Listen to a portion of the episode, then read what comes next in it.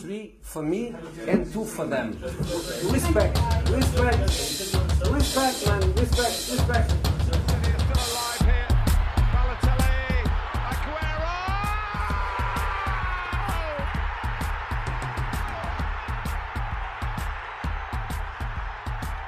En esta sala, él es el puto jefe, el puto amo, es el que más sabe del mundo. Yo no quiero ni competir ni un instante. Hola, hola amigos, ¿cómo están? Bienvenidos, soy Luigi Farro, estamos en una nueva entrega de Charla Táctica, un nuevo episodio, el episodio número 9. Eh, un episodio en el cual es bastante importante como todos los otros porque llegamos prácticamente eh, a la mitad de la temporada, podría decirse, en algunas de las ligas, por ejemplo en la Bundesliga ya hemos llegado a la mitad, donde el Bayern Múnich ya le saca 9 puntos de distancia al Dortmund, también las sorpresas del Freiburg que está en tercer lugar, eh, en España también todo muy movido, así que aquí estamos un día más para, para hablar de ello junto a Javier Parra. Te saludo Javier, ¿cómo estás? Hola Luis y saludos a todos los que nos escuchan. Sí, un momento de la temporada donde el fútbol en muchas ligas para. Mauricio, estamos hablando antes de comenzar que la liga, que la Serie A van a tener un leve parón. La única que no se frena, entre comillas, es la Premier, aunque por diferentes cuestiones, sobre todo por el rebrote que está existiendo en diferentes clubes de la Premier, que ya forzó a muchas suspensiones de partidos. Se está planteando la posibilidad de que el Boxing Day, que es un día muy importante en la Premier y, lo que, y en lo que rodea el fútbol inglés, parece que se podrían suspender. Eh, el día de hoy, si no me equivoco, se va a realizar una reunión para que para tomar decisiones, pero según información de The Athletic, todo parece indicar que se va a suspender el fútbol por lo menos una semana. Entonces hay que ver un poco cómo se va a desarrollar esto. Pero a priori, y antes de tener la información concreta, la Premier es la única que no para en este proceso. Y la liga, como ya mencionaste tú, regresaría el 2 de enero con varios partidos interesantes. Bueno, primero vamos a hacer un énfasis en, en el que yo creo que es uno de los equipos, sacando prácticamente al Manchester City, que ya está agarrando como que esa velocidad de crucero que ya parece prácticamente incontenible para el resto de equipos, porque hay que hablar que el sitio, aunque posiblemente profundicemos un poco más allá en el equipo de Guardiola, el equipo que puntualmente vamos a hablar, que yo creo que es el que a nivel de rendimiento está mostrando una mayor constancia desde el Arsenal, que después de un comienzo de temporada bastante complicado, donde acumula tres de las seis derrotas que tiene en la primera división inglesa, está otra vez agarrando una dinámica positiva. Y no sé qué te parece a ti, pero yo siento que en este momento, teniendo en cuenta que no pudimos ver al Manchester United porque se suspendieron sus partidos, al West Ham tampoco, al Tottenham todavía le faltan muchos partidos pendientes, el mismo Wolverhampton parece que sí, pero que no, igual que el Leicester. ¿Tú crees que el Arsenal en este momento es el favorito a quedarse con ese cuarto puesto para clasificar a la próxima Champions? Bueno, realmente yo creo que es el Arsenal 21-22 en este primer semestre empezó de menos a más. Creo que es un equipo que está siendo realmente divertido de ver para, para uno que,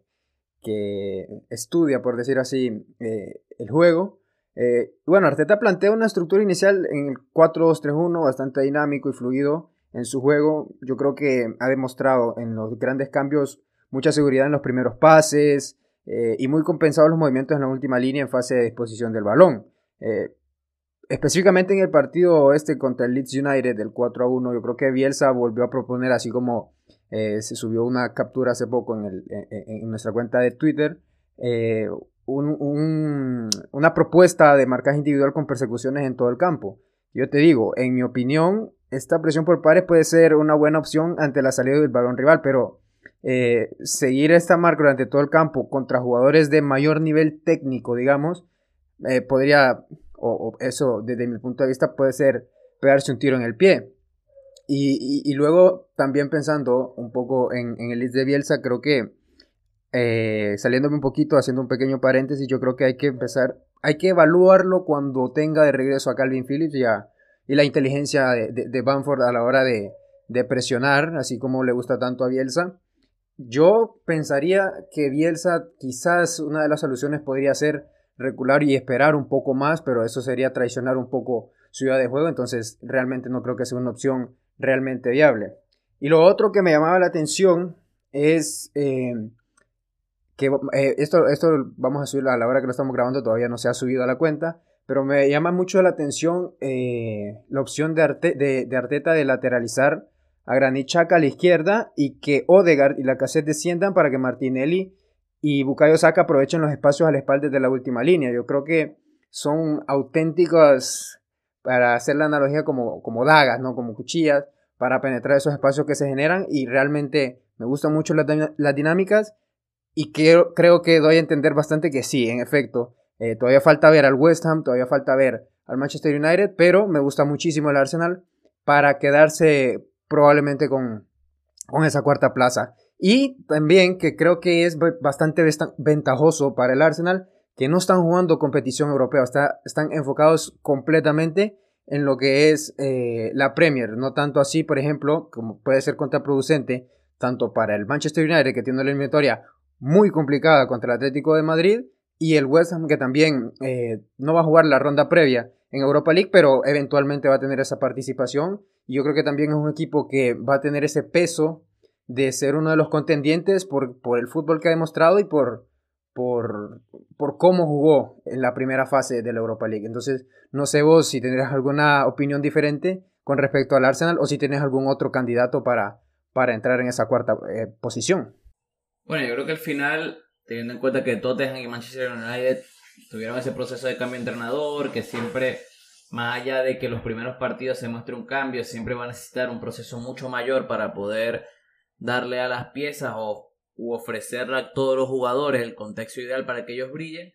Yo creo que el Arsenal sí que se ve mejor posicionado por todo lo que tú bien mencionaste. Yo agregaría que también la influencia de los laterales, de lo que hablaremos posteriormente también, pero profundizando en otros equipos,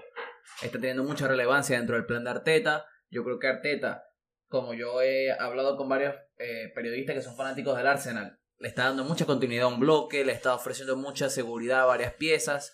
Está también agregando variantes como la de Martinelli, que tú bien me explicaste, es como una daga dentro de esa línea de media puntas que está utilizando Arteta en este momento. Rotando mucho con Emily Smith Rowe en ese costado izquierdo, pero también teniendo relevancia en el costado derecho cuando Bukayo Saka no estaba el regreso de Odegar a un nivel superlativo, que yo creo que eso también hay que mencionarlo. Yo creo que Odegar, como pieza detrás del 9 y por delante de los mediocentros, le está ofreciendo muchas soluciones a Mikel Arteta, tanto a nivel asociativo como a la hora de tomar decisiones en el último tramo de la cancha. Yo creo que al final el Arsenal está encontrando una estructura que yo creo que por eh, la manera en la que se trabajó en el mercado de fichajes es la que Arteta siempre deseó para poder tener en este equipo, teniendo en cuenta también que es un proceso de renovación constante donde el equipo necesitaba salir de piezas con mucho tiempo en el club que estaban dejando sensaciones negativas en varias cuestiones y yo creo que Arsenal sí se está encontrando en una dinámica positiva. El problema principal del Arsenal es que pareciera que está muy lejos de los grandes y, y cuando digo los grandes no solo hablo de los tres principales candidatos sino también hablo de Manchester United y posiblemente del Tottenham pero que está muy por encima del resto de equipos. Entonces a partir de ahí la suma de puntos que ha ido teniendo el Arsenal se ve más cuando se enfrenta al resto de equipos que no son los grandes. Y posiblemente en esta misma dinámica, cuando le toque enfrentarse a los grandes, cuando posiblemente tengan que quitarle puntos para poder establecerse más en esa zona de, la tabla, posiblemente le cueste mucho más. Entonces yo creo que el Arsenal sí lo podría como candidato para quedarse con ese cuarto puesto, que sería un salto de calidad abrupto y yo creo que bastante importante en el proyecto de Arteta, porque yo creo que nadie se esperaba que el Arsenal llegara en esta parte de la temporada a estar peleando por el cuarto puesto, menos con el comienzo de temporada que tuvo pero yo creo que va a tener que evolucionar hasta el punto de poder competirle mejor a los grandes, porque irse vapuleado, porque no solamente es perder, irse vapuleado contra los grandes también te da una carga anímica bastante negativa de cara a poder seguir afrontando una temporada que va que como naturalmente es muy larga, es decir, todavía falta una jornada para varios equipos, 3, 4 hasta 5 partidos para varios, y yo creo que para poder establecerse en esa posición el Arsenal va a tener que mantener esa dinámica positiva ante rivales entre comillas más flojos pero también poder competir mejor contra los grandes, que yo creo que es el principal debe de Arteta en esta primera parte de temporada. Sí, de hecho, si revisamos la tabla a día de hoy, está cuarto con 32 puntos, pero tiene dos, puntos, dos partidos más que el Manchester United, que le saca 5 puntos, y el Tottenham le saca 6 puntos con 3 partidos menos. O sea, eh, virtualmente volvería a bajar al séptimo puesto. Pero bueno, los puntos ya están. De,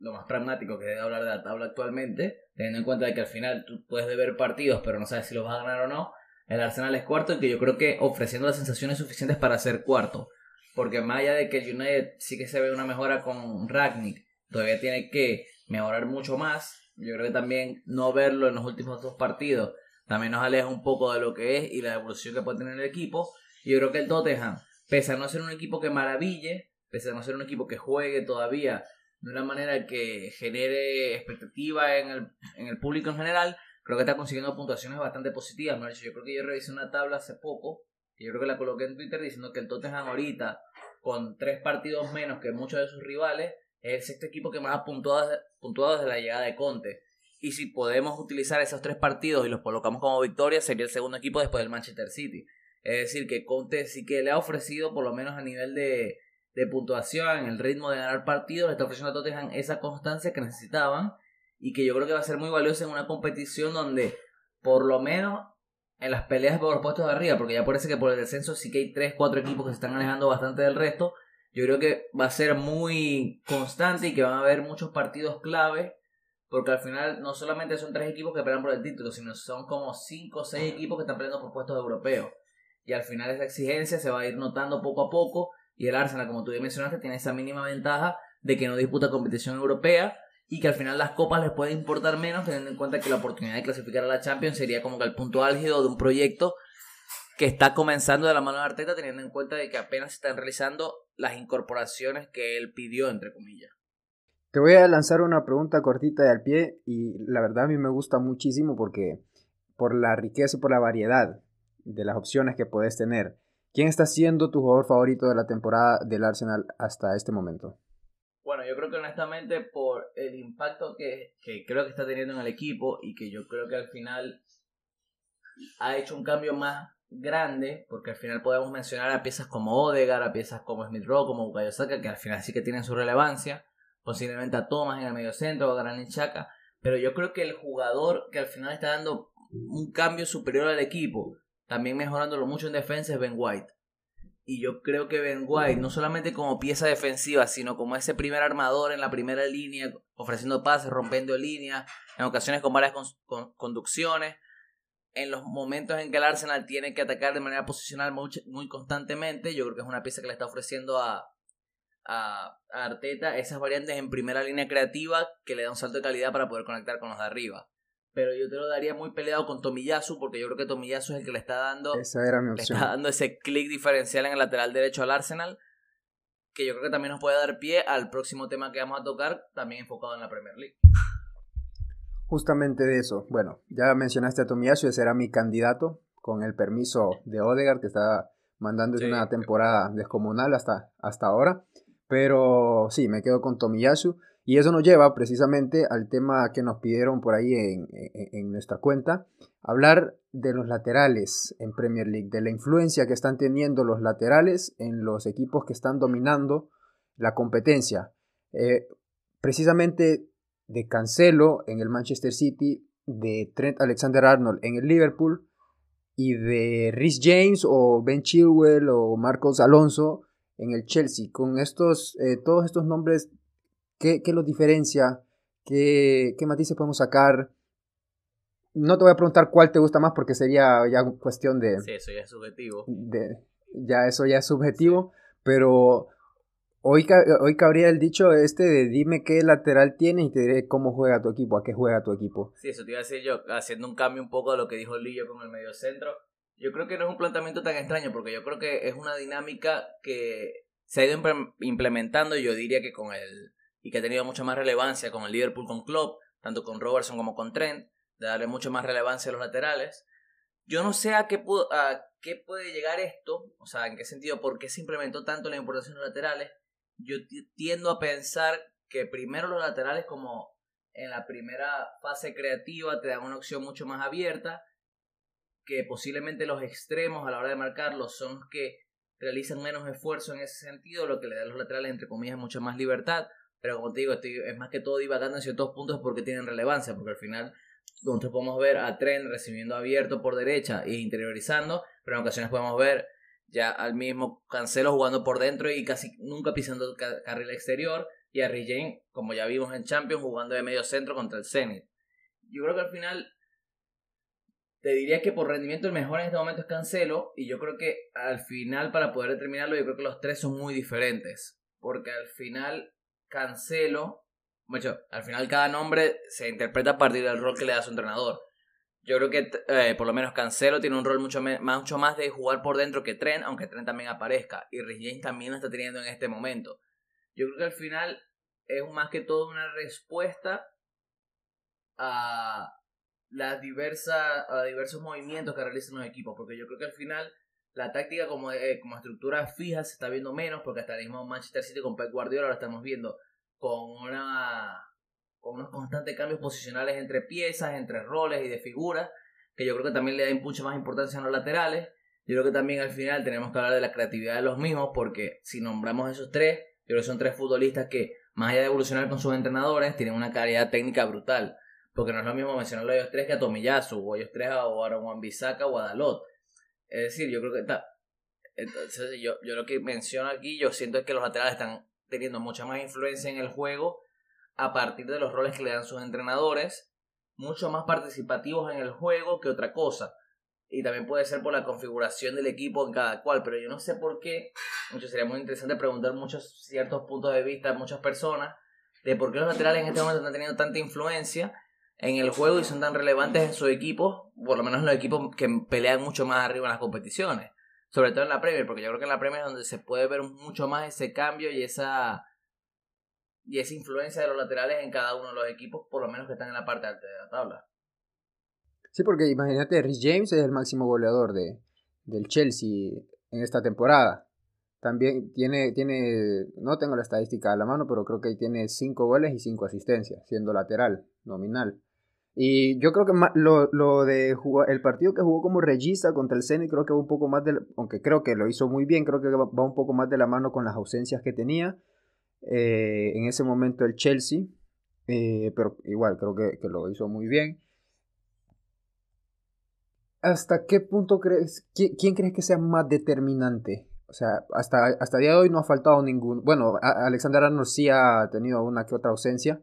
eh, pero Rhys James y, y, Cancelo todavía no. ¿Cuál, ¿Cuál de los tres crees que sea más determinante para ganarte una Premier o una Champions? Bueno, yo creo que, que al final, por lo menos en, en influencia sería muy complicado mencionarte porque yo creo que por lo menos en el City y en el Liverpool, Cancelo y Arnold son más influyentes que Rich James o Chilwell, aunque yo creo que el Chelsea está sufriendo mucho la baja de Chilwell en este momento, más que hasta la eventual de Rich James si llega a estar fuera en un momento. Yo creo que al final Cancelo es la pieza que le está ofreciendo más estructura y más solidez a Pep y Pep al mismo tiempo le está dando una libertad creativa que está también ofreciendo mucho juego en Manchester City en el último tramo de la cancha, mucho más cerca de Rodri, teniendo el campo mucho más de cara. Un caso muy parecido al de Trent, porque son dos, dos laterales que son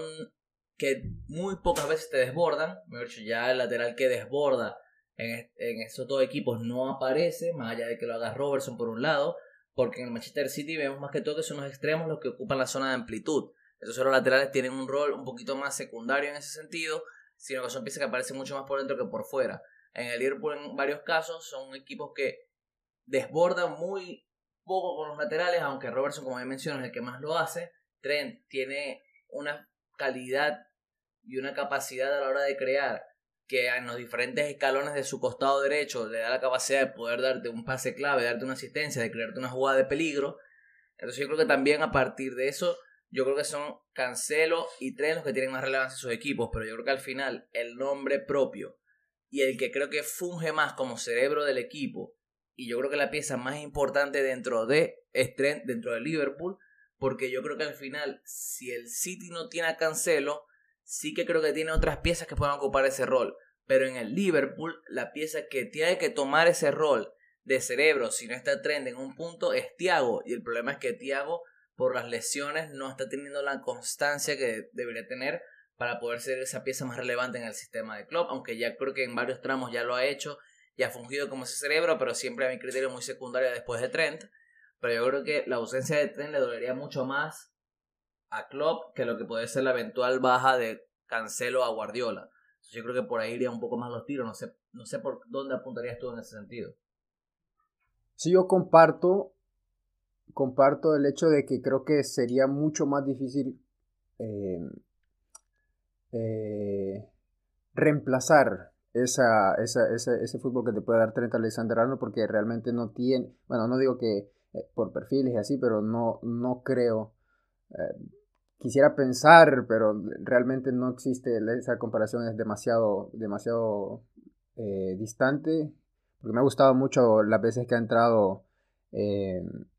Oxley Chamberlain, pero no, no es lo mismo, jamás va a ser lo mismo. Sí, porque al eh, sí, yo creo que el Liverpool tiene menos plantilla y a partir de ahí tienes menos variantes. Porque en caso puntual. Sí, de, de, los tres de arriba, creo que Liverpool es el que tiene menos. Yo creo que ya lo habíamos hablado. Sí, porque por lo menos en casos puntuales, aunque no sea lo mismo, cuando no esté Rhys James, puedes jugarte a Piliscueta. Y al final, las Piliscueta, para ser un futbolista diferente, sí que te puede, ofrecer, te puede ofrecer un rendimiento más constante. Yo creo que en el City, el problema es que Cancelo te juega por los dos costados, pero por lo menos si no te juega por derecha, te puede jugar Walker, que tiene un rol, un rol mucho menos creativo, hay que decirlo, pero que por lo menos te cierra un poco más, así que tiene su propio rol dentro del equipo. Y la otra opción es Sinchenko, que también te puede jugar por dentro, como te digo, muy lejos de la creatividad que te puede tener Cancelo y la evolución que tiene el portugués, pero al final como que te puede cubrir la zona y no habría mucho problema, teniendo en cuenta que, como te digo, el City tiene más jugadores que pueden fungir como ese cerebro del equipo, puede ser Bernardo, puede ser hasta el mismo Kevin De Bruyne. Pero el problema es que el Liverpool no tiene un lateral derecho que pueda cubrir la posición de tren si no está, porque ahora que yo me lo puedo imaginar, no sé si puede ser Neko Williams, no sé si puede ser Milner adaptado a la posición, no sé si el propio Joe Gómez, si no me equivoco, también puede jugar en ese costado, pero al final no es lo mismo, porque al final es adaptar a un jugador que no juega ahí a otra posición, a un futbolista que está muy lejos del nivel de otro. Y al final, como te digo, sin Thiago, el Liverpool no cuenta con ese cerebro, más allá de lo que te puede ofrecer Firmino jugando como falso 9, ofreciéndote un poquito más de altura en la zona de volantes, pero que al final te falta esa pieza, esa ese rol que yo creo que el Liverpool lo tiene para reemplazar y yo creo que también nos da a entender que la que Trent, más allá de por talento, que yo creo que de los tres es el que tiene más talento, es una pieza prácticamente irreemplazable para Klopp, por lo menos en esta parte de la temporada. Sí, completamente de acuerdo. Yo me voy a quedar, aunque me encanta Trent, pero para, porque yo sé que vos te vas a quedar con Trent, yo me voy a quedar con Cancelo, para llevarte eh, un poco la contraria. Pero sería bueno, ahora que lo, que lo hablamos, sería bueno buscar y poder comentar con personas porque me, porque me parece una dinámica interesante porque yo creo que dentro de este fútbol que estamos viendo y como ya hemos mencionado de presión a inicio de juego, sería interesante ver por qué los laterales tienen tanta relevancia en el juego en este momento, porque no sé si es una dinámica que se basa más en la calidad de los futbolistas y como lo vemos en tres equipos muy punteros, pese a que todos sean diferentes, es una dinámica que creemos que se está imponiendo o es más que todo algo que es pasajero por cuestión de la calidad de cada futbolista. Porque al final cada uno tiene su rol diferente. No es que vemos a Trent, a Cancelo y a James haciendo lo mismo, porque al final los tres equipos no juegan igual. Entonces me parece interesante tener varios puntos de vista en ese sentido, porque yo por lo menos la única variante que le veo es que la aparición de un lateral por dentro te ofrece además de sorpresa te libera mucho más o te por lo menos te, te aleja mucho del par posible. Porque yo siento que naturalmente el extremo del hombre de banda es que marca lateral. Y naturalmente esos futbolistas son los que tienen menos desgaste a la hora de marcar. Entonces yo creo que por lo menos apareciéndolo por dentro ya fuerzas al rival a tener que reajustar tu sistema y a partir de ahí encuentras huecos. O sea, yo me imagino un poco más e-, esa idea, pero yo me imagino que al final para poder tocar mucho más ese punto habrá que profundizar mucho más y ver si es una dinámica que, como te digo, va a tener mucho más relevancia en el juego, no solamente en la Premier, sino en el resto de liga. Probablemente. Y justamente ahora que hacemos el cambio de liga, abro un paréntesis, eh, lo vimos justamente con el eh, Xavi en el partido eh, contra el Elche. Vimos a Jordi Alba metido un poco más por, por dentro, justamente lo, lo, veíamos, que salió bien probablemente, fijándonos un poco en el resultado, si lo hablamos por ahí, pero, pero pasemos a la liga. Eh, Atlético de Madrid pierde su tercer partido consecutivo de la liga, 21-22, eh, algo que nunca había pasado desde que el Cholo llegó a los 10 años, eh, hace ya prácticamente 10 años al Atlético de Madrid. Un Atlético de Madrid del cual hablamos un poco del derby madrileño el episodio pasado pero que nos enfocamos un poco más en el Madrid. Entonces hoy toca enfocarse del otro lado de la vereda, del Atlético. ¿Qué está pasando con el Atlético? Eh, hoy está fuera de puestos de Champions, está a dos puntos del Barcelona, que en el papel se ha vendido mucho, que está en crisis, y ahí lo tiene el Barcelona en dos eh, a dos puntos. ¿Cuál, qué, qué, nos puedes comentar? ¿Qué, puede, ¿Qué has sacado vos de estos escollos que tiene el Atlético de Madrid? Que, no, que, que lo hacen bajar tanto de, de, ser el campeón a hoy, en diciembre, estar en el quinto puesto en una liga que, que no ha demostrado un nivel tan alto y aún así ellos están en, en el quinto puesto.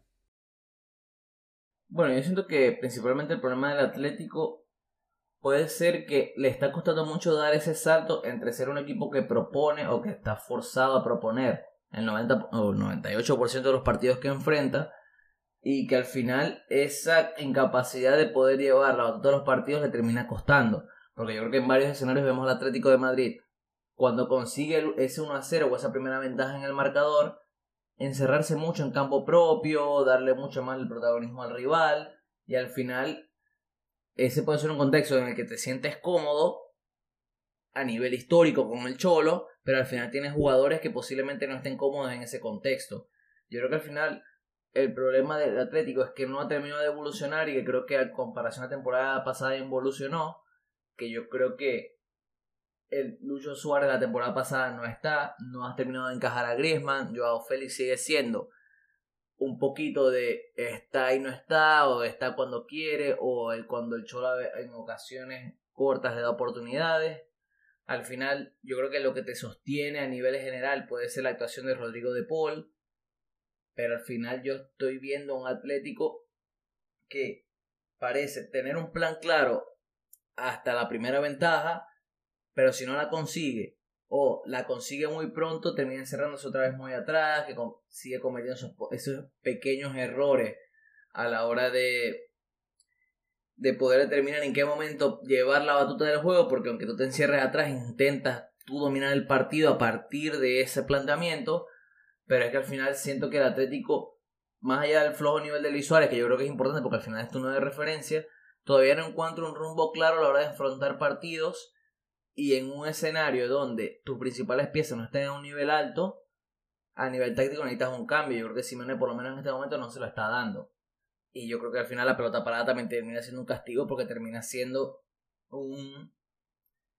un punto menos o una manera en que el rival te llega mucho más fácil al gol. Y yo creo que ese es un punto principal por el que el Atlético de Madrid, por lo menos así de manera superficial, no está terminando de encontrar ese camino para poder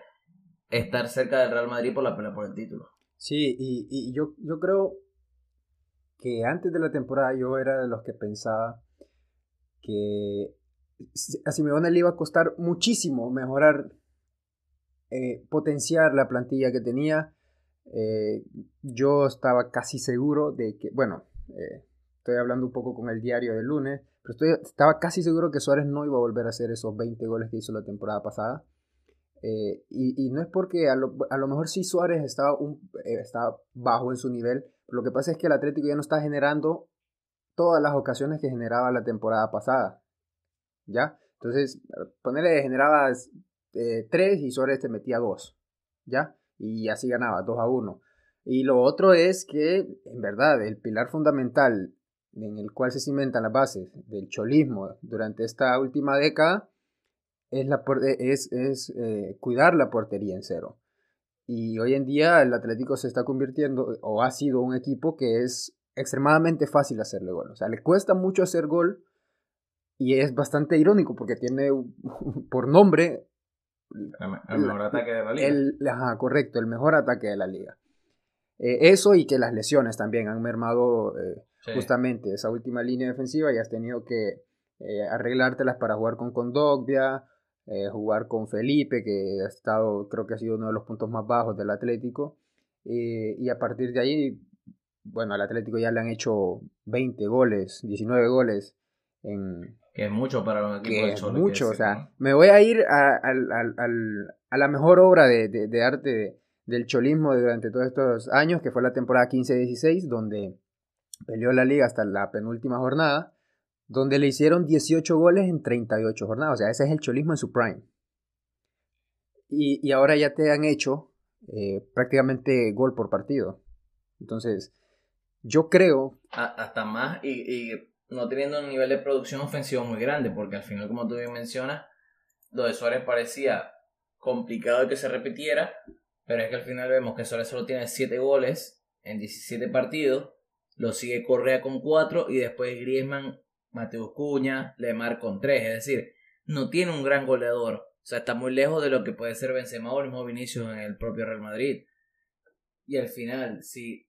el equipo no termina de reaccionar a nivel de juego, porque no es un equipo que a nivel asociativo tenga muchas variantes, sigue siendo para mi criterio dependiente de De Paul y posiblemente de Lemar.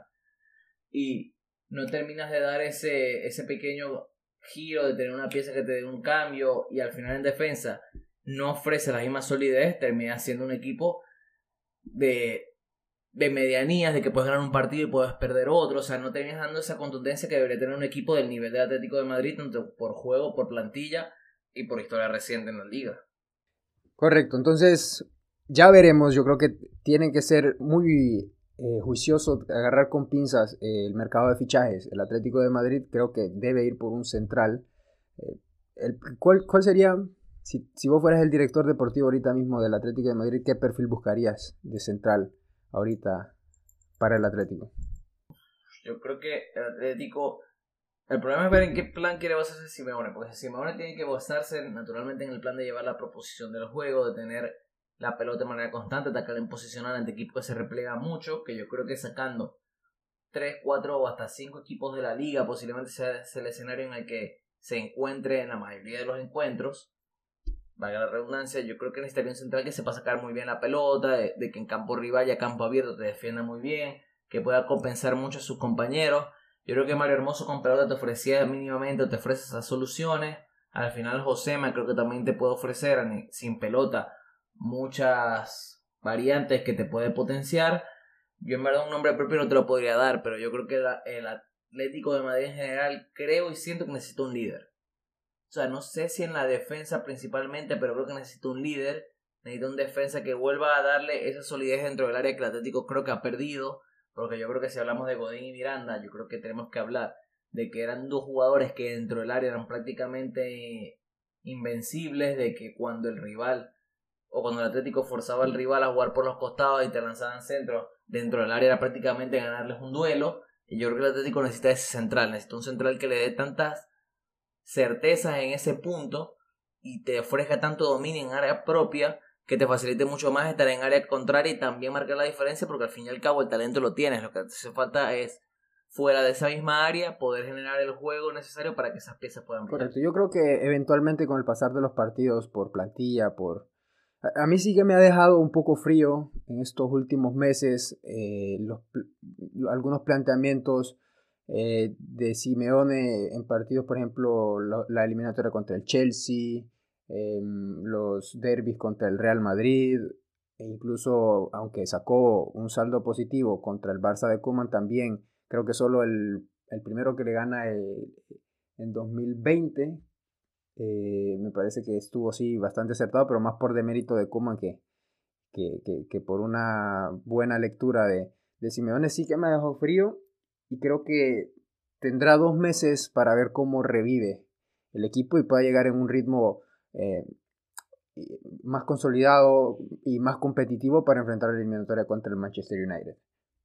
Sí, yo creo que al final hay que ver mucho cómo termina evolucionando el equipo. El problema es que la liga parece estar muy lejos. Al final, el Atlético tiene un partido menos. Si lo termina ganando, se pondría a 11 puntos el Madrid. Que parece ser que por constancia, más allá, del empate contra el Cádiz, son muchos puntos que te remontar. Aunque también hay que mencionar que la temporada pasada el escenario fue un poco parecido con el Atlético con mucha ventaja y al final perdiéndola. Yo creo que los momentos en que se, que se dividen atenciones con la Champions pueden ser claves para ambos equipos. Hay que ver hasta dónde llegan ambos. También hay que tener en cuenta los equipos que están por en, el medio de ellos y un poquito por debajo, cómo pueden competir, tanto Sevilla, Betis, el mismo Rayo Vallecano, a ver qué tan lejos puede seguir compitiendo. Si la Real se vuelve a poner en carrera después de unos resultados muy negativos de manera reciente el propio Fútbol Club Barcelona. Yo creo que al final el Atlético, si consigue agarrar esa dinámica de juego, y yo creo que al final puede potenciar a unas piezas, eh, unas piezas principales, donde yo creo que el nombre de Griezmann es la más importante, creo que puede meterse mucho menos en la pelea y creo que contra el Manchester United puede ser un rival muy serio que afrontar. Pero en este momento parece complicado imaginarse un Atlético de Madrid que pelee por la liga y que pueda seguir pasando rondas en Champions. Sí, va a tener que priorizar. Va a tener que priorizar. Sí, el problema es que priorizar no, depende mucho tuyo tampoco, porque al final tú puedes priorizar la liga, pero ¿qué, tan o sea, ¿qué tanto depende de ti pelear la liga? En este, bueno, al menos en este momento de la temporada, no depende completamente. Y aunque tengas puntaje imperfecto, también depende de que tanto pueda bajar el Madrid, que parece que en este momento es el equipo más sólido de la liga por mucha diferencia. Sí, porque la distancia es de cuatro partidos, o sea, para que el Madrid pierda cuatro partidos. Dependería mucho de los duelos, y más que todo entre los grandes, contra el Barça, contra el Sevilla, contra el propio Betis. Pero igual parece complicado y, te, y te exige también perfección, que yo creo que es muy complicado meterle en este Atlético en este momento. Justamente. Bueno, pasémonos, Javier, para ir con la última sección de, este episodio. Agradecer a cada uno también de los que está del otro lado escuchándonos. Con la Serie una Serie que no deja de estar ardiendo. Eh, parece que el, Inter se despega un poco. De hecho, ya ellos se autoproclamaron eh, campeones de invierno, porque ya matemáticamente falta un partido que se jugará el, martes 21. Eh, ya no lo alcanza ni Napoli ni Milan. Hablemos hoy de eh, Napoli-Milan, partidazo trepidante, con mucha intensidad, con polémica, y también de la Atalanta que perdió contra la Roma, partido clásico de Mourinho. Entonces, eh, también Blajovic sigue en plan grande y con una cara de capo cañoneri que no se la quita nadie. Sí, eso también Y aún, ah, está a un gol también de romper el récord, ya lo igualó el récord de los 33 goles en año natural de Cristiano Ronaldo, que databa de 1960. Bueno, tendrá un partido más para ver si puede romper el récord, que yo, yo creo que lo rompe. Bueno, está encendido. Pasémonos. Está encendido. Está encendido, está encendido, está encendido. Eh, y, justamente también el, representante eh, contaba Fabricio Romano que rechazó la, la, oferta de renovación que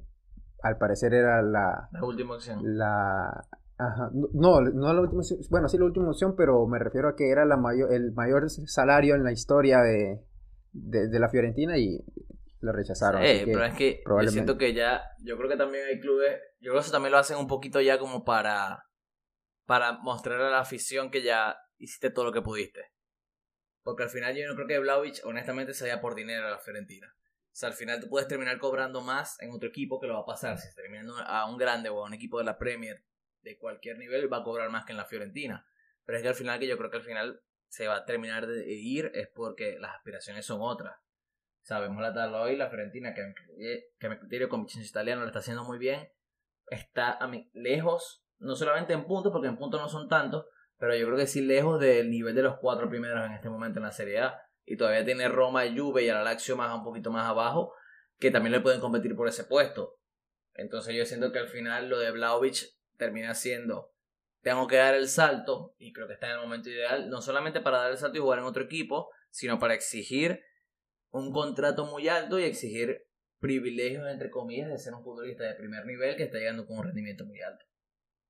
Sí, y al final es un ganar-ganar, porque según lo que se lee, son 70 millones para arriba. O sea, gana la Fiorentina y gana él también porque se iría a un club donde tendrá mayores aspiraciones eh, y también la Fiorentina se, queda con su pasta.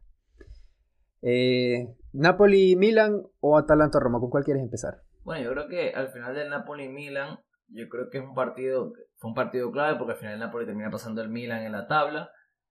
Le, no corta distancia con el Inter porque el Inter, como tú mencionaste, gana y está agarrando una dinámica bastante positiva para poder afrontar el resto de la temporada. Yo creo que el Napoli con las bajas se está encontrando un escenario donde tiene que ser mucho más especulativo a nivel defensivo, porque al final no tener ni a Koulibaly, ni a Fabián Ruiz, ni a Osimen, yo creo que son tres bajas muy puntuales para el, planteamiento de Spalletti. Yo creo que al final defenderte en ese bloque medio sólido que está mostrando, digamos, eh, dejando muy pocos espacios para que el Milan pueda progresar creo que es un plan que a mi criterio es bastante coherente, teniendo en cuenta que el Napoli venía de tres partidos donde no se habían conseguido resultados para poder mantenerse en la cima de la tabla. Y que yo creo que al final el Milan sigue adoleciendo las lesiones, las bajas, porque yo creo que al final es un equipo que tiene una idea clara, pero que al final tiene una plantilla que está lejos de ser competitiva contra Inter o Napoli, por ejemplo. Bueno, también hay que decir que hoy era duelo de hospitales, entonces, porque el Napoli llegaba con 17 jugadores disponibles a este partido, con, con eh, Ramani en plan grande, pero que si le da una gripe, como mencionamos antes, le va a tocar meterse a jugar Spalletti. Y yo creo que es un, un, partido de esos que te pueden llegar a definir una liga en mayo, por, por el contexto, porque al Napoli también se le viene ese monstruo que es la Copa Africana, donde perderá a, estos pilares fundamentales de, del equipo de Spalletti, que se va a ir Koulibaly, se va a ir Osimen, y, queda un equipo, vaya, eh, competitivo, pero no sé si tan calidoso como para ganar la liga. Creo que sí para competirla, pero no para ganar la liga. Sí, yo creo que al final la línea o el punto máximo, el techo lo va a plantear el Inter, porque yo creo que más allá de la salida de Conte, como ya lo mencionamos, Inzaghi está dando continuidad a muchos conceptos, y al final más allá de la baja de Lukaku y a Kraft, que eran dos piezas fundamentales, encuentras en otros futbolistas una capacidad de poder reinventarte, como son Lautaro, como es Dominic, como es Varela, como es el propio Dinseco que llegó por... Donfries, ya está se está adaptando y a mí Donfries es un jugador que eh, personalmente me encanta. Yo creo que se está adaptando a las dinámicas y, va a ser un activo importante también en este Inter de, de, de Inzaghi. Sí, al final el Inter baja un poco el techo en comparación a la temporada pasada, a mi criterio, pero al final es un techo que el resto de equipos todavía no puede alcanzar. Es un poco lo que muestra la Juve en varios años, donde la Juve sí que parecía estar cerca del salto superior, pero no lo da, pero se mantiene o baja un poquito, pero al final sigue siendo un techo superior al resto. Y yo creo que el Inter ofrece esa, esa, esa dinámica que el resto no puede asumir en este momento. Yo por lo menos el partido de Napoli quisiera hablar muy bien de Zielinski, que yo creo que es un futbolista que le está dando un, un toque un poquito más de calidad en el último tramo de la cancha al Napoli, ofreciendo juego en diferentes alturas y que yo creo que al final le da a Spalletti esa posibilidad de poder, en cuanto a calidad, tener esa pieza diferencial que te ofrece en el último tramo de la cancha soluciones, porque yo creo que por lo menos hablando de que con 56 intervenciones, teniendo en cuenta que el Napoli en un punto perdió mucho la pelota, yo creo que, que tenga en 56 intervenciones con pelota cuatro pases clave, es decir, cuatro pases para asistir y además de dar la asistencia para el gol, creo que habla muy bien del partido del polaco y que yo creo que al final muestra un poco el camino que tomó el Napoli para poder ganar un partido que al final es clave, es clave porque si lo pierdes te terminas de alejar del propio Inter y el propio Milan te saca seis puntos en la pelea por el segundo lugar. Sí, yo creo que la lectura también que hace Pioli tras el partido, donde lo voy a citar y dice, los números nunca mienten. Después del parón perdimos demasiados partidos, la actuación de esta noche fue positiva en cuanto a energía y voluntad, pero no estamos en nuestro mejor momento y recibimos muy pronto el primer gol. A partir de ahí, yo, cuando cae el primer gol, yo dije, bueno, cualquier cosa puede pasar, pero yo creo que el equipo de Spalletti en ese bloque bajo eh, iba a ser una roca difícil. Es una piedra. Es una, piedra.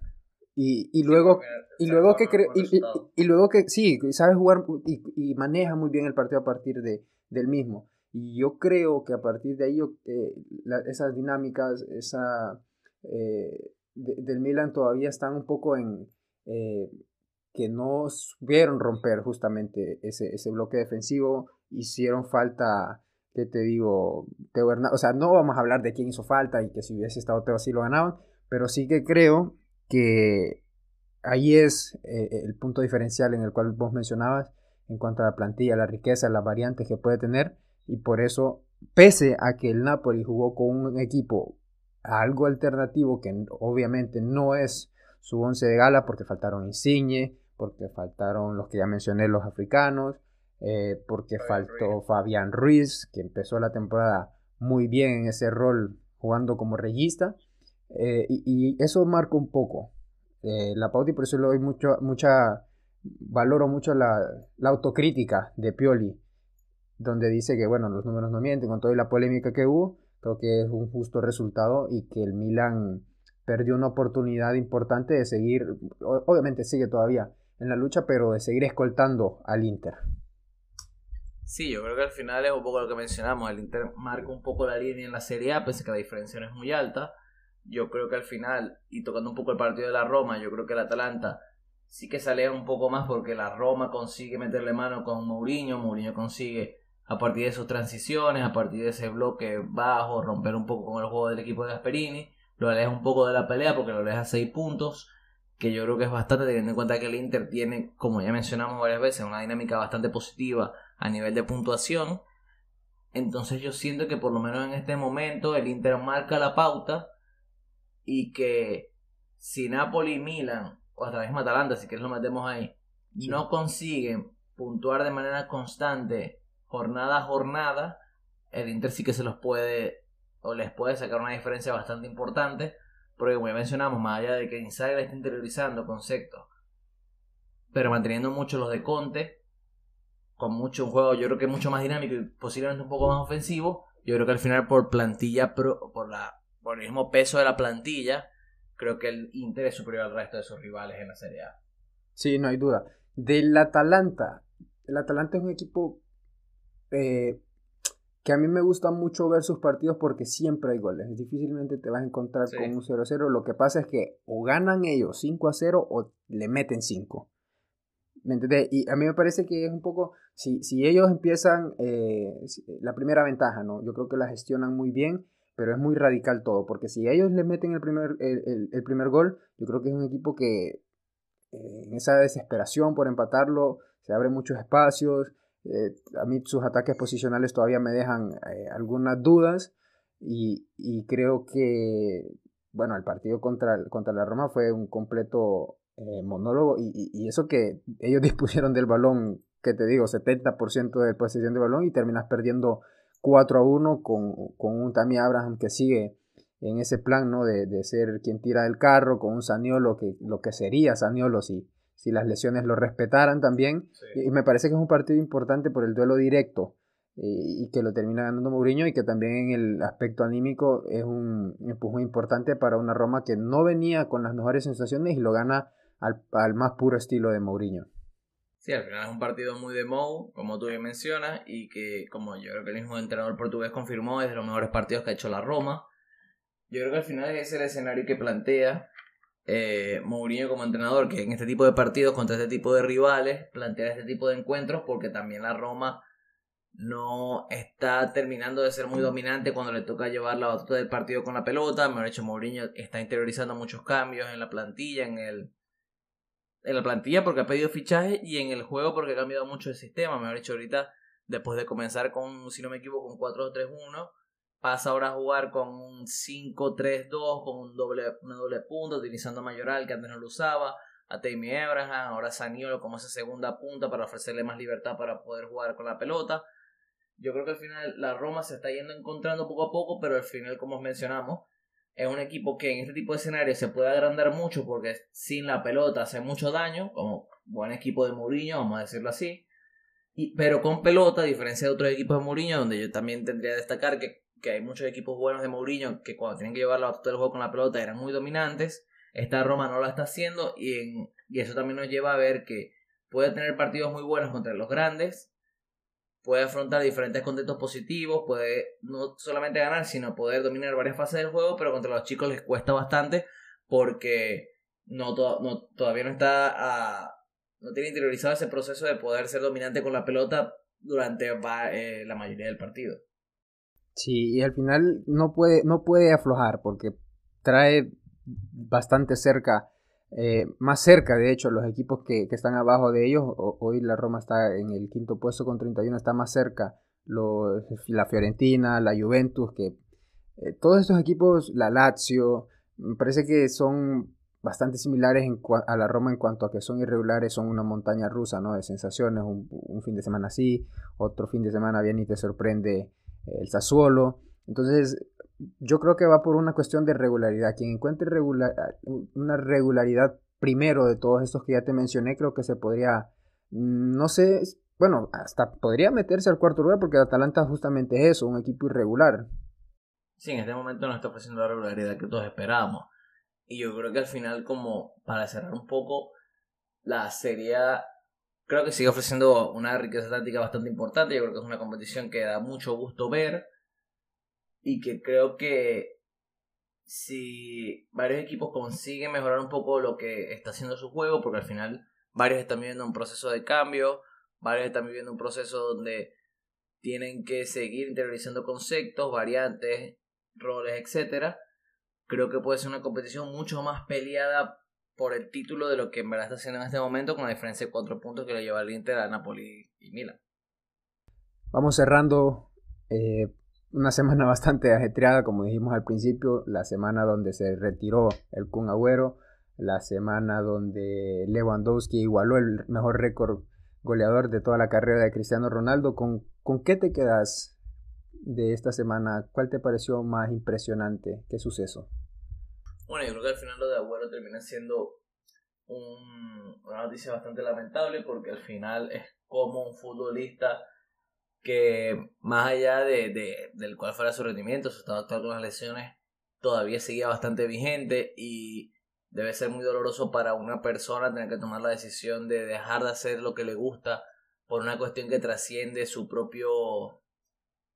su propia decisión, vamos a decirlo así, porque al final el propio Agüero menciona en la rueda de prensa de que el más importante de su vida que jugar, aquí parafraseando un poco lo que dijo, pero al final es un golpe muy fuerte para él porque no es una decisión que toma él mismo, o sea, no es que yo me retiro porque quiero o porque ya es el momento, sino porque tengo que hacerlo. Y al final debe ser un golpe anímico para un futbolista que posiblemente también estuviera viviendo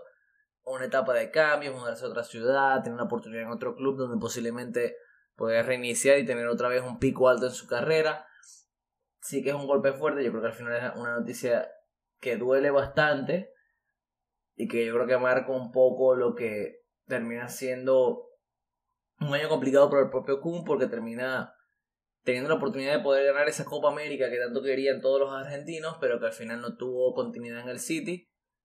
Fue al Barcelona, y hay que mencionarlo bien, para poder jugar con su amigo Messi, que se terminó yendo, y al final lastimosamente tuvo que retirarse del fútbol por algo que, por una cuestión de salud, que lastimosamente para él llegó en un momento donde él soñaba con seguir jugando y con tener constancia en la élite. Bien, yo me voy a quedar con Lewandowski porque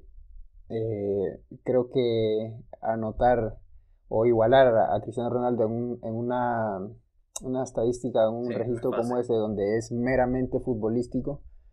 o sea, por tus propios méritos, no por votación, ese tipo de, cosas, ¿no? Eh, es muy, hay que valorarlo muchísimo. Cerramos este episodio, como siempre, hemos disfrutado mucho, gracias a los que han llegado hasta acá. Veremos cómo evoluciona el tema con las ligas que, que, veníamos hablando para ver si, si tiramos un último episodio antes de que se acabe el 2021. Sí, sí, todo parece indicar que si no es por la Premier se nos va a complicar mucho poder hablar de fútbol de aquí a que termine Vamos a estar una, unas, como una semana y media, vamos a estar fuera. Pero vamos a ver qué sacamos, vamos a tener que sacar otro tema. Sí, vamos a ver si, vamos, a las redes sociales nos pueden ayudar a ver de qué podemos Vamos a hacer una reseña de Spider-Man No Way Home. bueno, puede ser. Pero si como spoiler. No hablo, no hablé de Spider-Man hoy por los spoilers, porque al final lo respeto, pero yo soy lo que piensa que después de dos semanas ya te jodiste. O sea, si son dos semanas ya te jodiste, tuviste que haberla visto, ¿no? O sea, si te gusta mucho para que te duela un spoiler, dos semanas creo que es suficiente para tener que ir al cine a verlo. Bueno, ya, ya veremos entonces cuál sacamos. Como siempre, muchas gracias y nos vemos a la próxima, Javier. Un abrazo. Un abrazo, Luis. Hasta luego.